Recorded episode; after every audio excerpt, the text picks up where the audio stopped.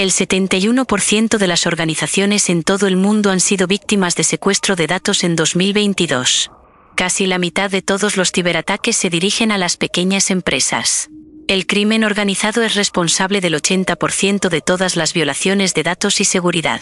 Hay 2.244 ciberataques por día, lo que equivale a más de 800.000 ataques por año. Eso es casi un ataque cada 39 segundos. Y mientras estamos preparando este programa, leemos. El Ayuntamiento de Sevilla suspende todos los servicios telemáticos por un secuestro informático. Los piratas exigen un rescate de más de un millón de euros y el consistorio se niega a pagar ni a pactar con ciberdelincuentes. Ha pasado en grandes empresas, en emisoras de radio, en ayuntamientos, en hospitales, en miles de pequeñas y grandes empresas. Soy José Antonio Gelado yo soy Indy, la voz de la inteligencia artificial del Independiente. Y hoy, en Independientec, vamos a hablar de ciberseguridad en la era digital. El Independiente presenta Independientec con José Antonio Gelado.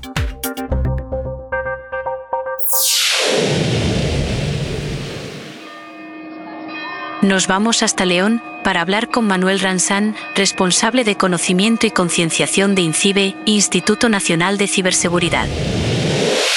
Vamos al grano. ¿Cómo saber si una tienda online, si esa oferta tan llamativa que hemos visto, eh, que nos llegan por email, que nos comparten, ese cheque de un supermercado o ese anuncio en redes sociales que nos ofrece unas zapatillas a mitad de precio, ¿cómo saber si es segura, si es una oferta segura y, fiable? Bueno, lo primero eh, y lo más, bueno, lo que siempre se suele decir, y con razón, es que tenemos que aplicar el sentido común. ¿no? En el momento que nos llega una oferta, si esta oferta un mensaje ya es de por sí llamativo, pues lo normal es que, sospechemos, ¿no? que levantemos las orejas y que tengamos a partir de ahí mucha precaución. Luego, bueno, pues podemos aplicar una serie de, de medidas ¿no? o de buenas prácticas para minimizar el que podamos caer en algún tipo de engaño de este tipo. Lo primero que os diría, pues bueno, que podemos asegurar, eh, debemos asegurarnos que la página a la que nos, nos están, eh, o la que estamos accediendo nos da confianza. Y aquí, bueno, pues podemos apoyarnos en, en algunas ideas. Una de ellas es si es una plataforma que llega a una tienda que conocimos previamente o una plataforma pues de comercio electrónico que son ya muy conocidas, pues obviamente aquí ya esto nos está dando bastante garantías de que es un sitio confiable. Luego también está el asegurarnos que la página web y en concreto en lo que es la barra del navegador aparece el famoso HTTPS, ¿no? Esto yo creo que esta recomendación todos nosotros la hemos escuchado muchísimas veces. El candado, ¿no? Para, traducir un poco algunos oyentes dirán HTTPS, el candadito que viene así cerrado y que a veces en algún navegador viene en verde, si no me equivoco, que viene así un poquito destacado, ¿no? Exactamente, mucho más intuitivo, como has dicho, eh, fijándonos en el candado. ¿Qué quiere decir esto? Pues que la información que nosotros vamos a enviar esto en esta página web hasta la tienda o hasta el servidor que tiene la tienda, ¿no? el ordenador que maneja todos estos datos, pues se hace de manera segura, se hace de manera cifrada. Nadie va a poder acceder a esos datos. Esto es una condición, por así decirlo, necesaria, es decir, tiene que estar sí o sí, pero no es suficiente. Tiene que haber algo más. Y tenemos que asegurarnos de que realmente esa página es una página legítima. Es decir, el nombre del dominio, por ejemplo, por ejemplo, el primero que se me ocurre, el corte inglés, el dominio, cuando entramos en la barra del navegador y pone el corte inglés.es, pues se trata realmente de la página a la que queremos acceder. Porque podemos, puede estar el candadito, pero si en vez de poner el corte inglés.es pone el corte inglés con dos veces .es, pues sí, enviamos la información cifrada, pero se la estamos enviando a los eh, atacantes, ¿no? a los delincuentes que han creado esa página falsa. Entonces, se tienen que reunir estas dos condiciones. El que tenga eh, el candado, que la información viaje cifrada, pero también que la página en la que estamos es realmente la página legítima. Si no conocemos la página, ¿en qué podemos fijarnos? Bueno, pues nos podemos fijar un poco en la información que tiene esa página web. Es decir, si hay un apartado legal, si tiene una forma de contacto la empresa, si tiene una política de evoluciones, todo esto, si no aparece en la web, ya debemos descartarla de manera radical. ¿Qué lo tiene? Bueno, pues no quiere decir que sea segura, pero ya es un puntito más a favor de que se trata de una página eh, web confiable. ¿Qué más podemos hacer si todavía no estamos convencidos? Bueno, pues hacer una búsqueda, una búsqueda en Google hacer una búsqueda en redes sociales, poner el nombre de la tienda, decir, pues tienda, eh, comprar zapatillas, de opinión. Y ahí vamos a obtener resultados. Parece que no nos quedamos solo con el primero, pero vemos dos o tres resultados y eso también nos va a dar bastante información para discriminar si se trata de una página confiable o no. Y hablando precisamente de métodos de, pago, pues tengo una consulta que un poco soy el portavoz de familiares y amigos que me lo han preguntado alguna vez y que les da un poco de apuro a la hora de pagar en Internet o que si PayPal, que si métodos de pago. ¿Es seguro pagar con una tarjeta de crédito en, en una tienda online o en cualquier sitio a través de Internet? Muchos de nosotros utilizamos las tarjetas de toda la vida, compramos en la página web y producimos pues lo que es el número de tarjeta, el, código de seguridad, la fecha de caducidad, el código de ciberseguridad y no hemos tenido nunca ningún problema. ¿no?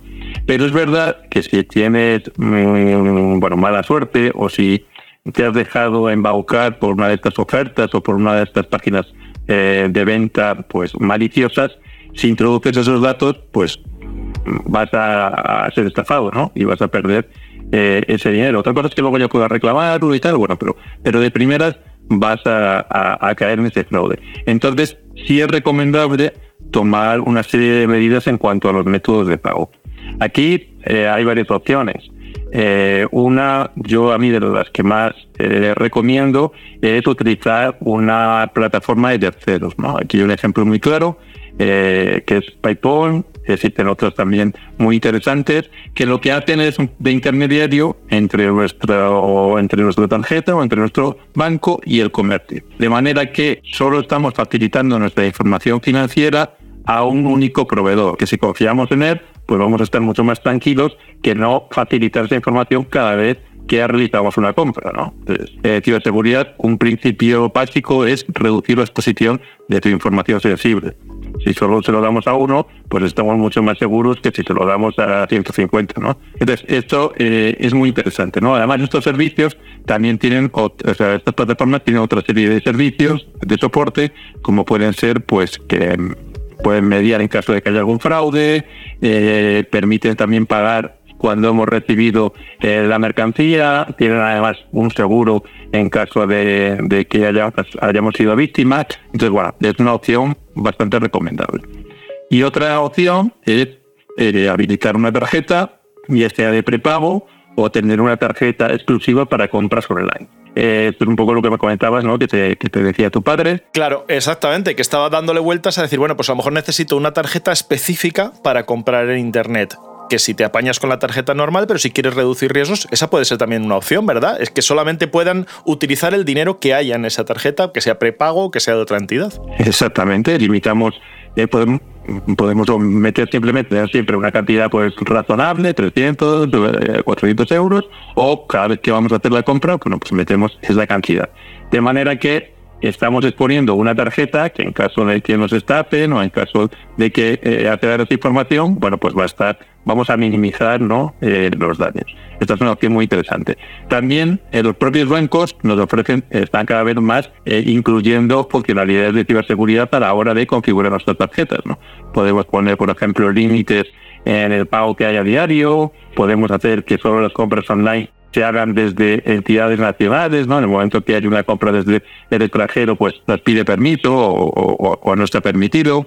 Bueno, son funcionalidades interesantes, pero también tenemos que ser conscientes que la usabilidad siempre está reñida con la ciberseguridad. En el momento que queremos más protección, que queremos más medidas, tenemos que estar dispuestos también a pagar bueno, pues ciertos inconvenientes, porque no es extraño que luego de repente tienes prisa, quieres hacer un pago y te lo anula y esto por qué, y es porque seis veces antes lo habías configurado para que el límite máximo de compras fuera de 500 euros. Aquí se me ocurre un consejo que es cuando tengas un ratito, un domingo por la tarde lluvioso, un día que esté uno aburrido, pues en vez de ver, no sé, la televisión o, ver un poco qué, qué hace uno, pues decir, oye, voy a dedicarle un ratito a configurarme una tarjeta o un medio de pago para las compras en Internet. Y ya lo haces un poco en previsión y así luego cuando llega el momento y necesitas ese producto, ese servicio, necesitas comprar algo, pues ya tienes el trabajo hecho, ¿no? Se me ocurre. Totalmente. Y yo añadiría y aprovecho también que acudan a la página oficina de seguridad del internauta de INCIBE, lo que es de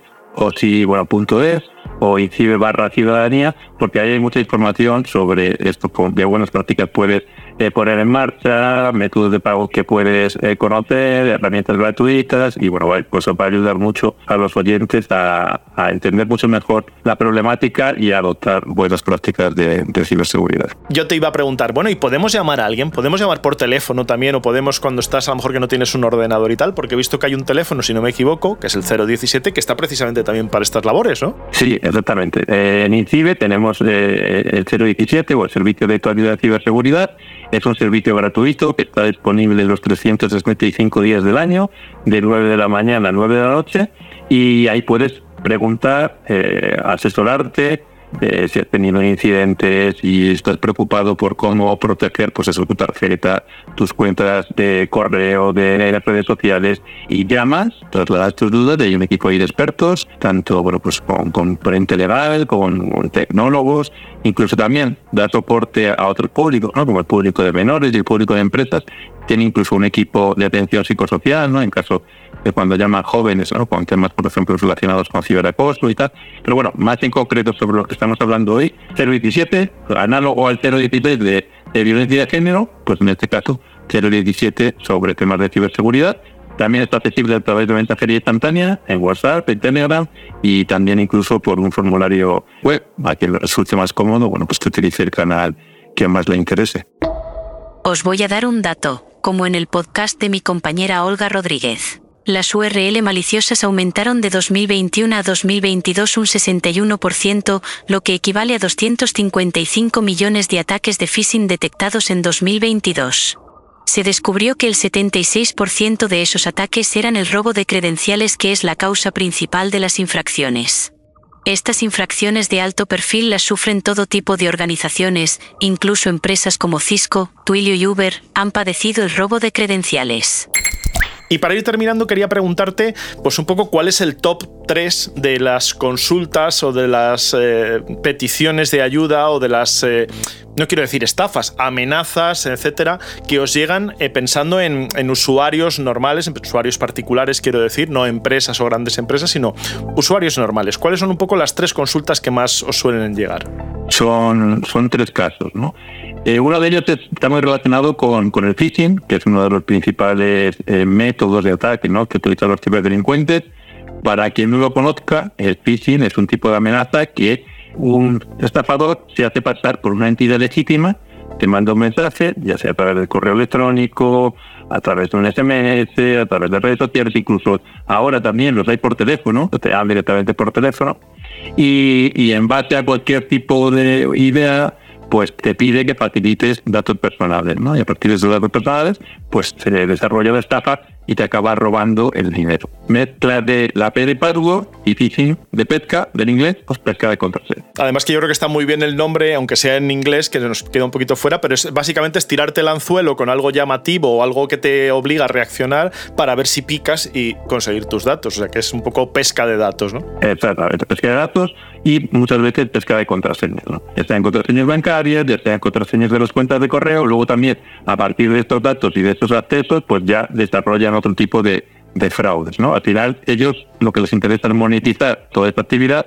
y también son muy ingeniosos a la hora de hacerlo y, tienen un nivel de evolución de estos fraudes bastante rápido, ¿no? Y ahí también nosotros intentamos alertarnos a través de avisos de ciberseguridad que tenemos en nuestra página de todas estas nuevas tendencias. Bueno, y yendo un poco al grano, que me estoy enrollando mucho con esto. No, pero además para eso, para eso estamos, para explicarlo. Y aquí, si me permites, voy a hacer un inciso de uno que me ha llamado mucho la atención porque me ha llegado y es, oye, que soy tu hijo, que he cambiado de número de WhatsApp y que llámame a este. Y claro, yo en mi caso no tengo hijos, entonces es fácil de detectarlo. Pero claro, yo que si le pasa eso a mis padres o le pasa a alguien que tiene hijos o que están, por ejemplo, de viaje o en el extranjero, pues ¿cómo haces? Pues yo aquí el único truco que se me ocurre es no hacer caso al mensaje, coger tu teléfono en tu agenda, marcar, llamar a tu hijo y decirle, oye, has perdido el número o ha pasado algo. Por poner un ejemplo así más, más práctico. Ese sería un caso, por ejemplo, de, de phishing a través de, mensaje o de smishing, creo que es. Sí, bueno, esto es un caso bastante particular. El phishing normalmente se asocia a cuando suplanta a una entidad, ¿no? a una entidad eh, legítima Eh, tenemos casos de empresas de paquetería, empresas ahora, por ejemplo, de, proveedores de contenido tipo Netflix, tipo HBO, por supuesto eh, Apple, Google, todos estos. El caso que comentas de que, que, además era uno de los tres que te iba a comentar porque está teniendo muchísimo auge, ¿no? Como bien has comentado, es el, fraude del hijo a través de WhatsApp, ¿no? Nosotros internamente lo, lo llamamos así. Como bien dices, es muy efectivo que llega a través de mensajería instantánea un mensaje de un número desconocido. Y, y lo que le dices es eso, pues que, oye, me ha robado el teléfono móvil, lo he perdido, mira que estoy en el extranjero. Entonces, al final desemboca el, mira, necesito eh, dinero. Entonces, claro, esto lo envían eh, a muchísimos números. A mucha gente no le va a cuadrar mi hijo tiene 11 años y está aquí en casa, no tiene ningún sentido, eh, mi hijo está aquí al lado eh, y no está en el extranjero, no qué dice eso. Entonces, el ratio, a lo mejor estamos hablando de menos de un 1% de efectividad. Pero claro, si envían a 10.000 números, pues estamos hablando ya de un número considerable de gente que, que, bueno, pues acaba cayendo en la estafa. Ese sería el segundo top, digamos, y nos falta el tercero de este podium de, de, amenazas en, ciberseguridad. Bueno, y el tercero está también relacionado con estos anteriores y son los temas eh, de suplantación de identidad, ¿no? Eh, muchos usuarios van a acceder a su cuenta de correo, van a acceder a su cuenta de, de la red social y cuando meten sus contraseñas les dicen que no, que esa contraseña es incorrecta y, no pueden acceder. ¿no? Y es porque en algún momento, pues ya sea por un virus, ya sea por un caso de phishing, ya sea porque esto ha pasado también con los menores. El, en clase les ha mirado por encima del hombro mientras metían la contraseña, o porque se han dejado una sesión iniciada ¿no? en un ordenador compartido, una clase o algo, ¿no? Una... Exactamente, o incluso un adulto, ¿no? Pues en, un ciber, un aeropuerto, y entonces, por así decirlo, les hackean la cuenta, ¿no? Cambian eh, la contraseña, cambian los métodos de recuperación y el usuario pues ya no puede acceder, ¿no? Y luego ya se cuenta pues aparte de acceder a toda la información personal que tienen ahí almacenada, pues la utilizan para otro tipo de, fraudes. Entonces yo, escuchándote y también un poco, me he mirado también por supuesto la página de, Incibe y he leído un poco para prepararme también esta entrevista, ¿cómo hacemos para protegernos de estas amenazas? A mí solo se me ocurre, porque como son además variadas, pero tienen algunos elementos en común, primero sospechar de lo que te llega, que tú no has pedido, sino que te llega directamente a través de mensaje, SMS o lo que sea, no hacer clic en lo que te piden, abrirte otra ventana de navegador y buscar, pues a ver si eso que te dicen es verdad, a ver si tu cuenta está bloqueada o a ver si tu hijo ha perdido el, WhatsApp, pues llamándole al teléfono que tienes en la agenda. ¿Son válidos estos consejos o no es tan sencillo? No, no, totalmente. Este es uno de los consejos principales, ¿no? O sea, yo diría que, que empecemos por conocer los principales fraudes. Para eso, bueno, pues este, este, esta conversación que estamos teniendo es muy útil, ¿no? Para que la gente, pues, pues le suene, ¿no? Un poquito cuáles son las técnicas y sepa reconocerlas mejor cuando se enfrente a ellas. Y en el caso de los correos de phishing, ¿no? Que, que nos llegan y normalmente, pues, aprovechan, ¿no? Eventos de actualidad para que resulten más creíbles, ¿no? Por ejemplo, los phishing al Ministerio de Hacienda, claro, los pueden enviar cuando coincide con la declaración de la renta. En estos casos, como bien dices, lo mejor es no pulsar ningún enlace de, estos mensajes y acudir a las fuentes legítimas. Incluso si podemos llamar por teléfono a estas fuentes legítimas, muchísimo mejor. Que nos dicen que ha cambiado el método de pago de nuestra suscripción de Netflix bueno, pues entonces vayamos a, nuestra, a nuestro servicio de Netflix y veamos ahí si tenemos un mensaje o un aviso, ¿no? Pero evitemos interactuar con, con estos correos. Y luego la otra pata sería el, configurar los dispositivos de manera, de manera segura, ¿no? Importantísimo, tener los dispositivos actualizados. Eh, tanto el sistema operativo, por ejemplo, estamos hablando de los móviles, pero también las apps que descargamos, ¿no? Y luego el tema de contraseñas contraseñas fuertes, al menos en los servicios importantes, ¿no? En este caso, pues contraseñas eh, que sean robustas, pues que sean largas, que tengan, que tengan combinaciones de caracteres, intentar no repetirlas en muchos servicios, porque si nos la comprometen en uno, van a probar en el resto y bueno, pues los vamos a ver mucho más afectados. Y por último, y por no complicar tampoco mucho más la cosa, está lo que se conoce como los dobles factores de autenticación o dobles factores de, de verificación. Esto básicamente es que aparte de nuestra contraseña, pues tenemos otro elemento que disponemos físicamente y que sirve para protegernos el tener activados estos dobles factores que, bueno, habrá gente que le puedan parecer un poco complejos ahora, pero dedicando esta tarde lluviosa que comentabas antes, pues seguro que se pueden las pilas y si no, 017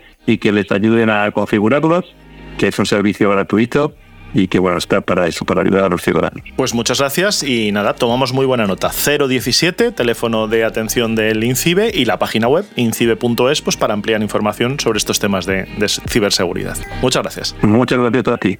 Saludos. Ahora vamos a ver este tema desde el punto de vista de las empresas. Para conocer las implicaciones legales, hablamos con Francisco Martínez de nextabogados.com, un despacho especializado en nuevas tecnologías y ciberseguridad. ¿Cuáles son las amenazas o las consultas, mejor dicho, más frecuentes sobre estos temas que os llegan a vosotros al, despacho? Bueno, pues fíjate, nosotros la verdad es que ahí tenemos un abanico de servicios jurídicos amplio, ¿no? Porque tenemos en algunos casos clientes que son precisamente empresas proveedoras de servicios de ciberseguridad eh, en un sentido muy amplio, porque como te puedes imaginar, ahí hay desde empresas que ofrecen eh, los servicios, digamos, de protección o de prevención o de evaluación eh, de potenciales riesgos hasta empresas que están muy especializadas en cosas muy concretas como el borrado seguro de información en dispositivos eh, electrónicos, otras empresas que están en el mundo, por ejemplo, pues de las criptomonedas, del blockchain, etcétera. Entonces, dentro de ese amplio abanico tendríamos, digamos, una parte de nuestros clientes, lo que podríamos llamar los clientes corporativos, ¿no? Eh, por otro lado, estarían, pues, eh, quienes a título personal o también como empresas, pues han sufrido algún tipo de ciberataque. En ese ámbito, eh, ciertamente también hay una gran casuística, ¿no? Lo más frecuente pues es, eh, son víctimas de ransomware, ¿no? de ciberataques que han secuestrado todos o parte de los datos de una persona, de un profesional, de una empresa, de una familia. Realmente da igual, no, no tenemos por qué ir al ámbito eh, macro, sino que podemos eh, incluso ver este tipo de comportamientos delictivos en, en, personas en su ámbito personal. ¿no? Y bueno, pues se han visto afectados por un ataque de esta naturaleza y quieren contratar servicios que van desde la posible reacción jurídica, es decir, denuncia, hasta eh, también saber cómo se puede, en términos jurídicos, evitar este tipo de ataques que causan un daño enorme. ¿no? Tenemos también algunos clientes que lo que nos han pedido realmente es la parte de prevención, ¿no? Cómo podemos, en términos, insisto, jurídicos, nosotros no proporcionamos la tecnología, pero cómo podemos prepararnos en términos de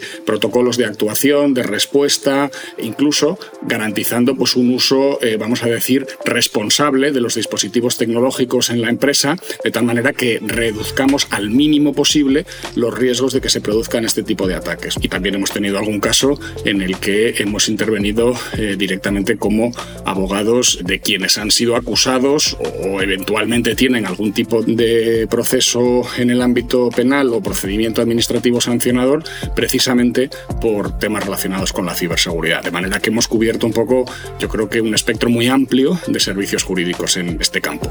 Y además has mencionado eh, precisamente uno de las, bueno, la siguiente pregunta que te, que te iba a hacer, eh, ¿qué, hay que tener en cuenta como empresa o como profesional en, en, este caso y teniendo en cuenta que sois abogados, efectivamente, que no sois, eh, digamos, la policía o que no sois informáticos, es decir, que estáis dentro del, del, ámbito legal, pero ¿qué puede hacer una empresa para evitar verse en, pues, con estas brechas de seguridad o con estos problemas? Bueno, yo creo que al igual que las empresas toman muchas medidas de prevención en otros campos, pues también aquí hay toda una serie de conductas, vamos a llamarlas de higiene digital, ¿no?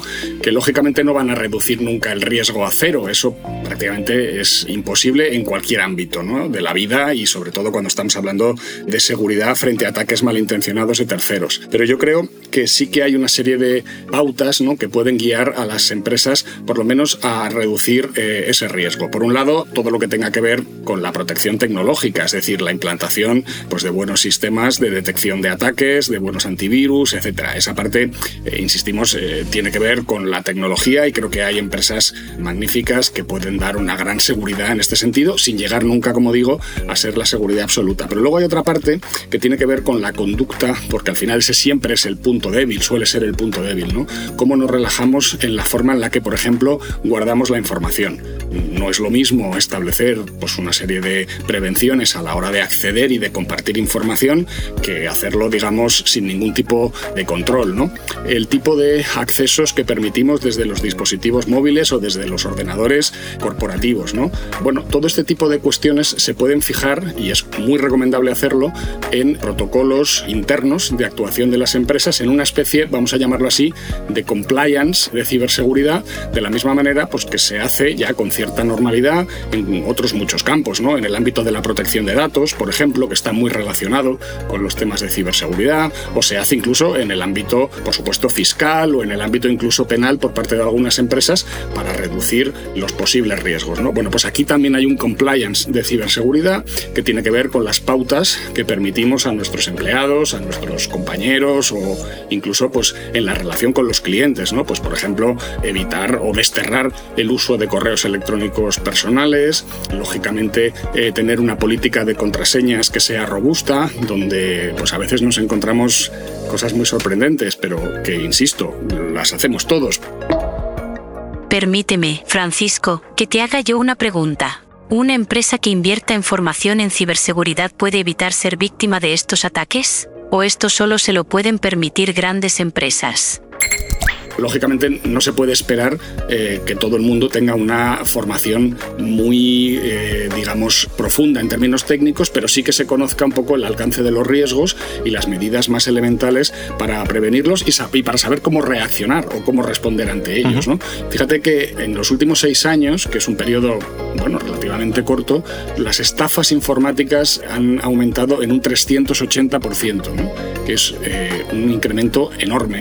Y las víctimas de esas estafas, no nos engañemos, no son grandísimas corporaciones. Es que eh, hay muchas víctimas a las cuales un delito, eh, ser víctima de un delito informático les ha causado un perjuicio económico y de todo tipo, a veces irreparable, y que son empresarios individuales o que son pequeños comercios o que son profesionales. Y en ese sentido, pues yo creo que tenemos que ser conscientes de que nuestra vida cada día es más activa en el mundo digital, que además las herramientas tecnológicas son imprescindibles para no solo para el desarrollo de los negocios, sino también para la vida personal, pero que también implican otro tipo de riesgos, ¿no? Y estamos permanentemente intercambiando información, accediendo a cuentas bancarias, eh, desarrollando pues todo tipo de eh, negocios online. Bueno, pues todo eso es objeto de la llamada nueva delincuencia, que ya no es tan nueva, que resulta por otra parte enormemente rentable para los delincuentes y frente a la cual pues hay que tomar algunas medidas y entre ellas, como muy bien dices, pues la, la formación muy elemental y la prevención incluso eh, podríamos decir que hasta en el ámbito del seguro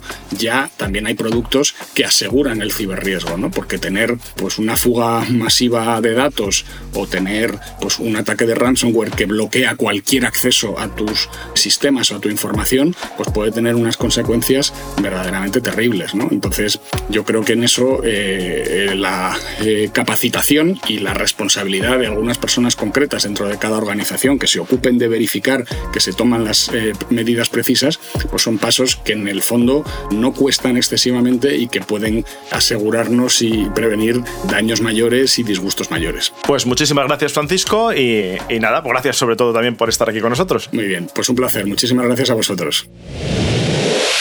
Y terminamos este episodio con un Independent Tip. He estado estos días buscando hoteles y vuelos, bueno, pues para todos los eventos que hay de, podcasting este año, pues para organizarme, y me acordé del modo incógnito que ofrecen los navegadores, incluido el del móvil. Sí, ya sabes, el, que te permite pues no dejar rastro, o bueno, dejar menos rastro de tus búsquedas y de tu navegación y de tu historial. Este modo es especialmente útil para buscar hoteles y vuelos, ya que seguro que te ha pasado que cuando vuelves a mirar, buscas, miras, lo dejas un rato, vuelves y al día siguiente dentro de un rato ha cambiado el precio y ha subido desde la última búsqueda o solo queda una habitación a ese precio. Si además procuras cambiar de móvil a ordenador cuando vayas a hacer la compra, pues mejor. También hay veces que el precio sale mejor en, el móvil o en la aplicación, en fin, eso te lo va poniendo también la página, pero ten esto en cuenta. Así que nada, si no quieres sustos en el precio, pues cambia de dispositivo o utiliza el modo incógnito. Hasta aquí el programa de hoy. Gracias a los que nos habéis enviado muchos mensajes, aunque no podíamos leerlos en antena porque así nos lo habíais pedido y lo respetamos. Gracias de verdad por escucharnos hasta aquí y nada, nos escuchamos la próxima semana, ¿no, Indy? Y no olvides suscribirte en tu app de podcast favorita y dejarnos un comentario y una valoración. Los leemos todos. Adiós.